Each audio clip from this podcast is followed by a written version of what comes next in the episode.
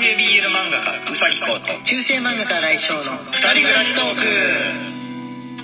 クはいこんばんは。こんばんは。今日は月曜日でございますね。はい、はい、月曜日はですね、えーアダルトネタ下ネタなどもある日ですのであの全面的に下品っていうわけじゃないんですけれども、えー混じり込んでくるのでそれをちょっとでも苦手だなと思う方がいたら、えー月曜日スルーという風な感じで別の日の、えー過去の配信とかを聞いていただきたいなと思います大丈夫な人はこのまま、えー聞いてみてください。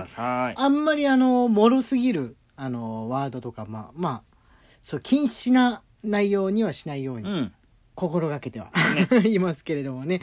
はい、じゃあ、えー読んでってみましょう。月曜ネタとして、はいえーリスナーの皆さんから届けられているお便りの方を読ま読ませていただこうと思います。はい。えー、迷える性感帯より子供ビール。月曜日は、マヨエールさんじゃなくて、迷える性感帯さんなんですねね。。迷える性感帯さん、ありがとうございます。名前わざわざ書いてくれてる。はい。はい。そられてた。さすがに入院中なので月曜日はネタは何もないだろうなと思ってたのに、これは報告しなければと決意した迷える性感帯です。はい。下の毛、剃られてました。全く知らなかったです。手術が終わって2日後からお風呂 OK でよかったとルンルンでシャワー浴びてたら毛がない。めっちゃびっくりです。半分くらい剃られてて、きっと手術中に剃られたんだろうなと思うと、お医者さんに会うのが恥ずかしくなってきました。でもせっかくだから退院したら VIO 脱毛を試してみようかな、とのことです。はい、ありがとうございます。迷える性感帯さん。え、自分で気づかないものなんですね、結構ね。ね。うん。なんか、下着とのこの、擦れ具合とかで、なんかの折に気づいたりとか、するのかなとか思ったけど、結構反られてっても2日ぐらい気づかないで、ね。いられるものなんですね。半分くらいだからじゃないですか。半分くらいだからかな。うん。ああ、なるほど。ふお風呂に入るときに見たと。うん。手術の直後って、あの、カテーテルみたいなのとかついてたりして、トイレ自体も行かなかったりとか、うん。すんのかなとか思ったんですよね。確かに。そうそうトイレでさ大体ちょっと分かりそうなう感じ、ん。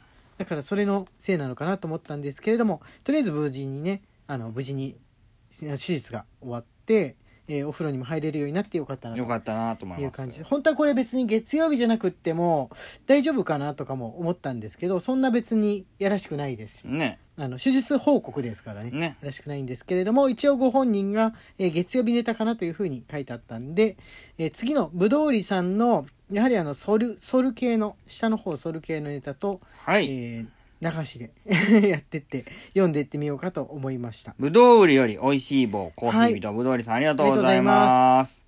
月曜日を現在進行形で沿ってパイパンにしておりますが、下着を選べばそれなりに通気性を確保できる感じです。物の存在がある程度かさ上げになってくれている面も確かにありますね。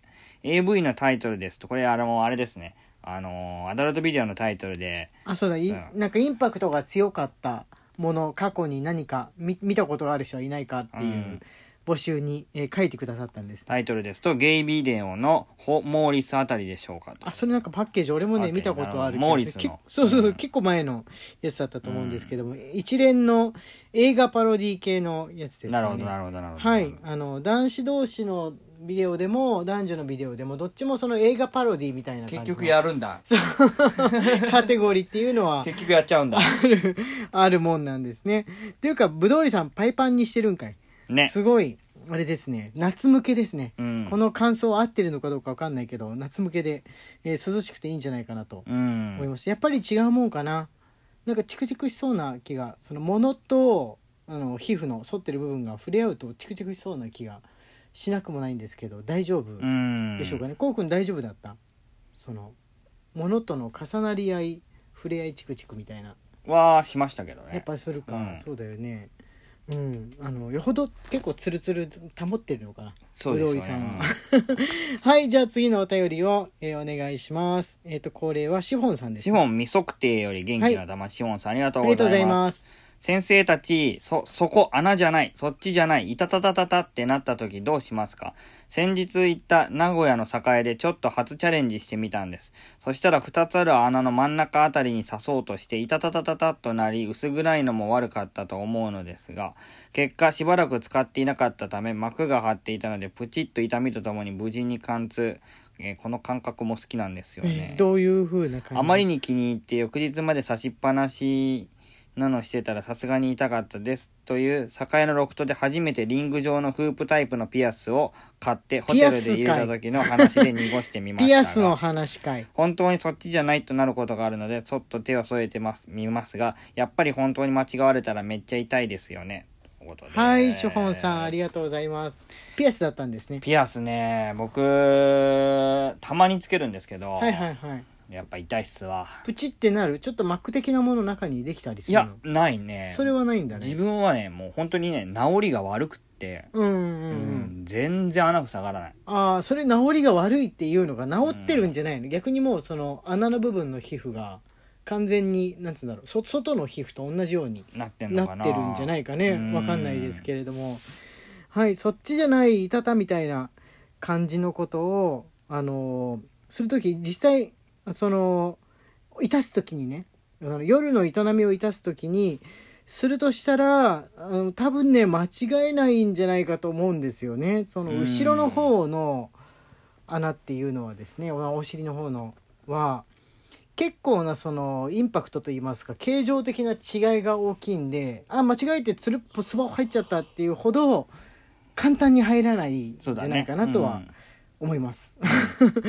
たまたまにめっちゃ広がってる人いるかもしれないけどそれでもやっぱりねあのースポッて入るぐらいになっちゃってる人ってその汚い話トイレも我慢ができなくなっちゃって出ちゃうみたいなぐらい緩まっちゃってるっていうふうに聞くからえ気をつけて生きていかないとみたいな感じのやつは噂で聞いたことあります実際目の当たりにはしたことはないですけどあの実際そうなっちゃってる人から聞いたことありますうんもう出ちゃうんだおむついるんだよみたいな感じのは聞いたことありますねはい次えっとねこれ僧侶ですねはい、えー下村より、新井先生、宇崎先生、こんばんは。今月のピンキー買いました。これは7月22日時点、そう結構ね。前のなんですけれどもあの別のやつ先に読以下んじゃっ、てて月曜専用か全例年ネタか微妙ですが、感想を送ります。金剛のサイド B でロマンチックながらもものすごく驚いたのですが、どんな愛し合いでもいいじゃないかと強く感じました。以降ネタバレになる場合は途中適宜カットでお願いします。あの自分とこうくんがあれですねこの夜の営みのやりああー、なる方をほど。えー研究しているネタですね、はいえー前回のお話ですねピンキーの、うん。はい、まだ売ってるんじゃないかなとは思うんですけど先月末発売の、えー本当にあった笑える話ピンキーでのことですねはい。それを見ての僧侶の感想しかし、お二人の愛し合いに笑顔であかんべいし、石を投げるような強量な方もいらっしゃるものでしょうか？いや、いらっしゃらなかったですね。大丈夫でした。自分的には先生方は徳が高いので、この種のブーイングを浴びせる輩はいないか、いたとしたら愉快犯が、か演技と感じます。慣れない行為は何かと怪我、事故が伴うので、お二人ともどうかご安全に、とのことで。はいありがとうございます僧はい侶、大丈夫ですよ。そうそうそう最近はねあのーもうちょ直接本人に、えーメールとか、えー書き込みとかの形でわ悪く言ってくるっていうか「おめえくりくりだろ」みたいに言ってくることをする人間ってちょっと減ったような気がするんですねどこかしらの見えないところでわからないように書いたりしてる分うには、ん。あれかもしれないですけど要するによほどエゴサーチをしつこくする作家じゃなければあの悪く言ってることに気づかないってことを人々が保てるようになってきたよそうなね。気はしますかね、うん昔はねもう直であのメールアドレスとかダイレクトメールでえ嫌なことを送ってくる人が結構いたんですけれどもその無駄なぶっちゃけ聞かしてもらうけどみたいな感じのノリっていうのは失礼なことっていうので、えー割と最近は認識が深まったんじゃないかなと思っております。ね。このネットマナーみたいなので、若い層がやりややりがちだったんですけど昔だと、うん。今あの若い人ほど学校でこういうことをインターネット上でやるのは道徳上いけないことですみたいに習ってるからかあのやんない やんない人が増えたかなって思いますあこれねナオニャオンさん次のナオニャオンさんのはい。お便りなんですけれどもあれですさっきのあの AV のタイトルなるほど。ネタのやつですねはい。ナオニャオンよりコーヒービと美味しい棒、ナオニャオンさんありがとうございます。いつもお仕事と配信お疲れ様です。初めて月曜ネタを送ります。これドキドキ。読んで大丈夫なのかな？